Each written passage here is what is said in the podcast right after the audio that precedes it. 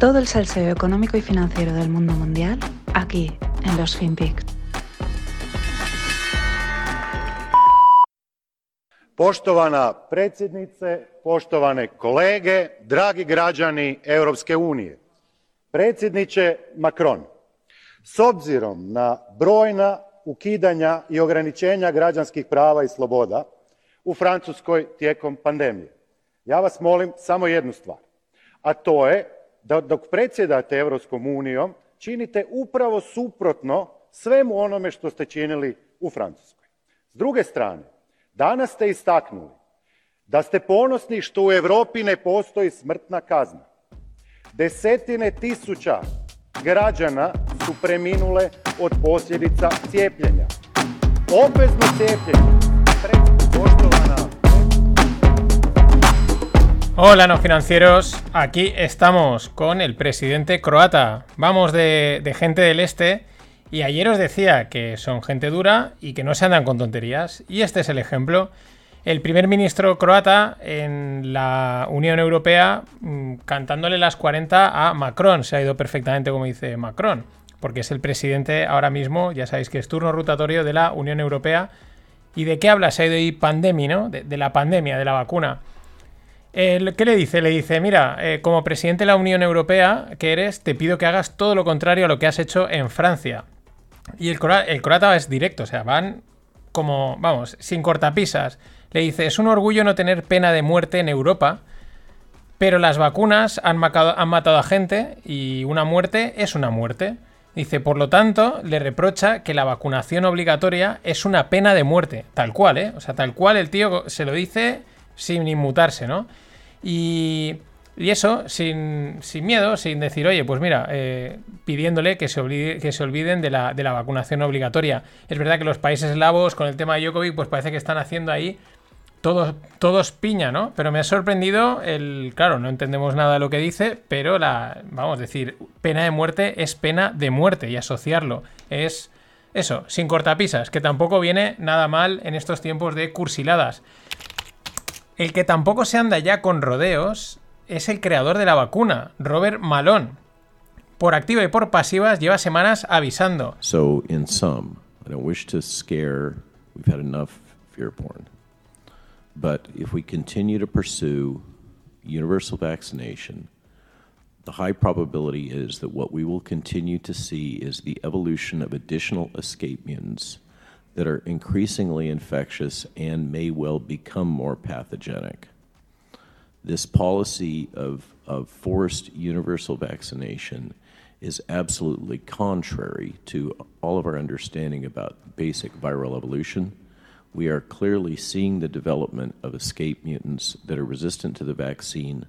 Omicron is not only resistant to the vaccine, but its infectivity seems to be facilitated by the vaccine. And in my opinion, this must stop for the sake of the world. For the sake of the world. Mm, vamos, mm, directo y al grano. Dice que lo que vamos a ver es que el virus seguirá evolucionando para escapar la inmunidad, que aumentará su patogenia y su infecciosidad, que vacunar a todo el mundo va contra el conocimiento de la evolución de los virus que la transmisión y la infección de Omicron se ve facilitada por la vacuna, lo cual pues cuadra con lo que hemos visto esta sexta ola, y que esto se debe parar por el bien del mundo entero. Bueno, seguro que si has sido de los que en algún momento, como yo, has mostrado escepticismo, eh, seguro que te han dicho que no eres que te calles, que no eres epidemiólogo, que no eres virólogo, que no eres médico similar.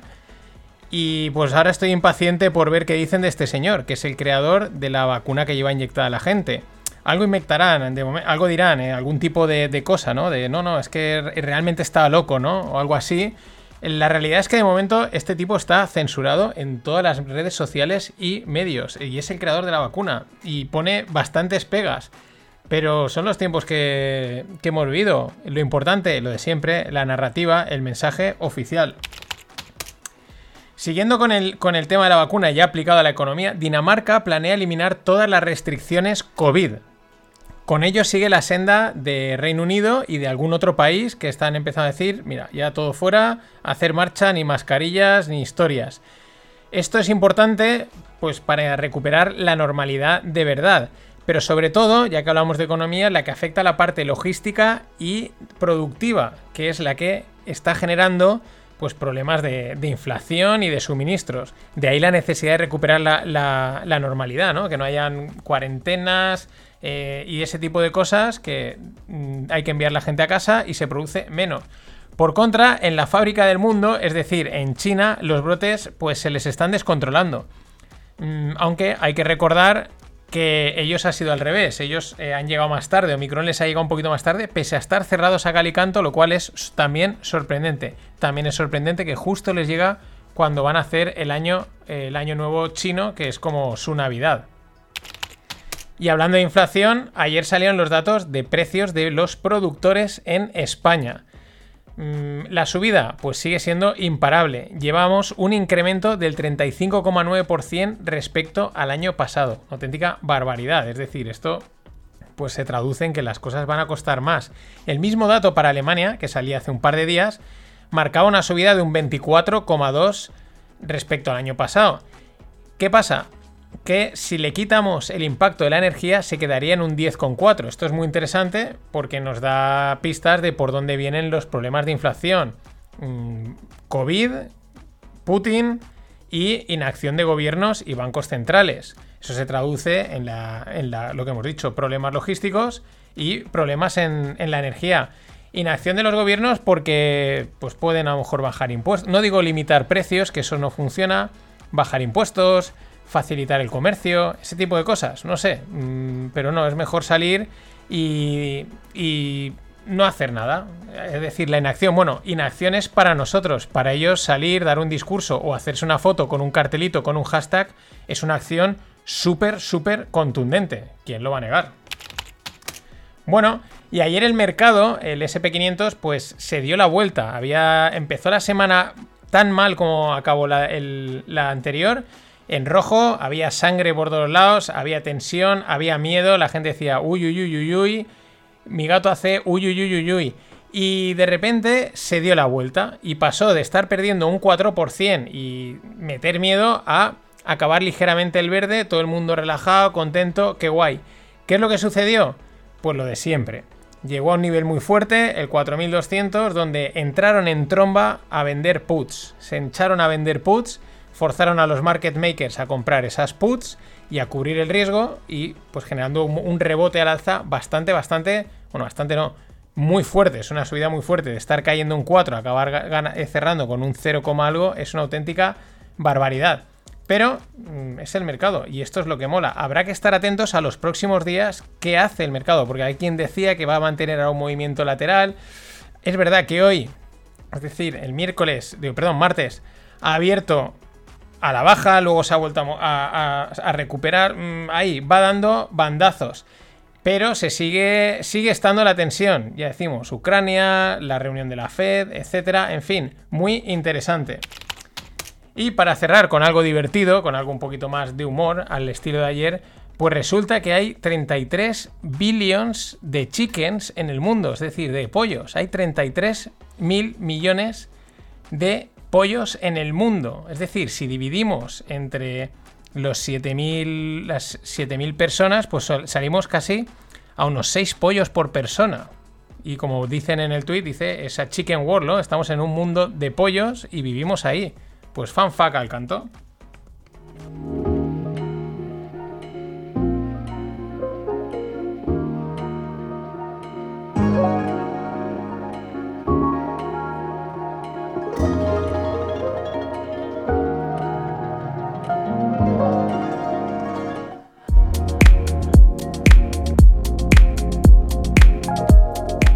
Con el mundo tequi y hoy es un. Os, comento algo interesante, pero también que es una cosa que no sabía.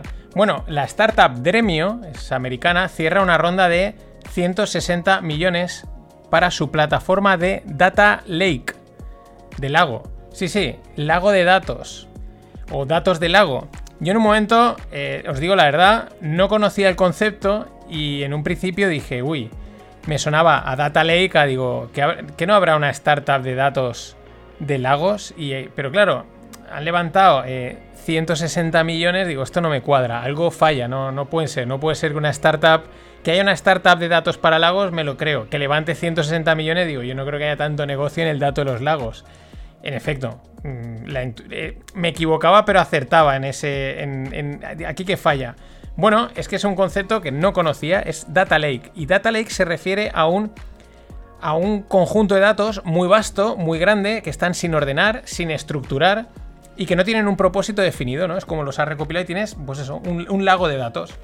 Mientras que luego está el concepto Data Warehouse, ¿no? Como almacén de datos, que ahí ya esos datos sí que eh, tienen un orden, tienen una estructura y tienen un propósito. Y ese es el, detalle. Así que Dremio es una startup de Data Lake y ha levantado 160 millones. Ahora sí, tiene muchísimo más sentido que lo que a mí se me había pasado por la cabeza. Last time you were on the show, I asked you to explain NFTs, uh, and you did so in a great way, uh, which is a very hard thing to really explain to a lot of people. But since then, Forbes has named you one of the 50 top uh, 50 most influential people in the NFT space. So congrats on that. Thank you know uh, what you're doing. Thank you. I'm so proud. I love being a part of this community and being a voice and sharing my platform and just getting the word out there because I think it's just such an incredible thing to be a part of. Yeah, I, I got I, I jumped in. I know. I heard. I'm I, so happy I taught you what they were. You did. You taught me what's up, and then I bought an ape. I got an ape too because I saw you on the show with people and you said you got a MoonPay, so I went and I copied you and did the same thing. You did? Mm-hmm. This is your this That's is your mine. ape. Yeah, we debuting? It's really cool. Like the hat, the shades. ¿Quién es? Pues es Jimmy Fallon en su Tonight Show. Mm, The Tonight Show se llama. Sus, eh, y ¿con quién está? Con Paris Hilton. Sí, sí, con Paris Hilton. Ya habéis visto. Me encanta el discurso que dice cómo mola formar parte de la comunidad crear tal, ese discurso tan marketingiano que tienen los americanos muy metidos. Y dice Jimmy Fallon que eh, Forbes ha, nombrado a Paris Hilton una de las 50 personas más influyentes en el espacio NFT. Paris Hilton. Vamos a ver a dónde llega esto de los NFTs. Muchos dicen que irá a cero. Muchos NFTs van a ir a cero, seguro. Eh, pero al mismo tiempo piensas, bueno, es un certificado de autenticidad sobre una pieza de arte, aunque puedes pensar, bueno, pero habrá que valorar el concepto de arte. Es verdad que hay piezas de arte que molan mucho y hay otras que mejor pasar página. Eh, Jimmy Fallon y Paris Hilton se compraron un ape, un mono, los Bored Apes que se han puesto de moda este año. Es una cosa que el primero molaba, el segundo también, el tercero también. Cuando hay 500, pues es como divertido, pero mm, te has cargado un poco la gracia de la escasez. Pero sobre todo no deja de llamarme la atención, sé que soy pesado con esto, el impacto mediático que están teniendo los NFTs. Es que es espectacular. Ahora, Paris Hilton, mm, la top entre las, entre las 50 personas más influyentes, bueno, es que Paris puede ser influyente en cualquier cosa que haga. Es Paris Hilton. Pero con, si juntas NFTs y Elon Musk, pues tienes todo el contenido necesario y de diversión para el mundo cripto. No hace falta más. Elon, ¿qué pasa? ¿Que ha tirado unas navidades tranquilas? Pues ayer tuiteaba y decía, estaré encantado de comerme un Happy Meal de McDonald's en televisión si McDonald's empieza a aceptar Dogecoin como medio de pago. Tal cual, el tío pues se aburre y dice, pues voy a tuitear esto, a ver qué pasa. El tema, pues que parece que él ya se ha decantado por la moneda del perro. Ya lo contó en el show de Lex Friedman, que le parecía, pues bueno, la, que más le convencía por la rapidez, la facilidad, etc. En lugar de Bitcoin. Eso fueron yo creo que sus dos apuestas a través de Tesla. Quizás las compró, las probó, ha visto una para una cosa, otra para otra, y el tío parece que se queda con el perro. A ver, puestos a pagar y que lo importante es conseguir algo, es decir, tú cuando vas a comprar o un servicio, un producto, lo que quieres es el producto del servicio. Y un poco en realidad, si lo piensas, te da igual en qué pagar. En realidad, no te da igual una cosa que otra. Lo que pasa es que aquí en el mundo cripto es como es muy importante pagar en esta moneda. No, no, lo importante es que me des rápido la cerveza, la caña, el Happy Meal que quiero y lo quiero pagar rápido. Puestos a pagar que nos da igual, pues la verdad es que casi mejor con hacer, hacerlo con algo divertido, con una moneda de un perro. Why not?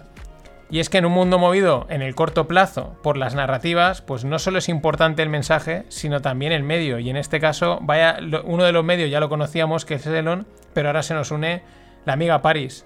En fin, hasta mañana.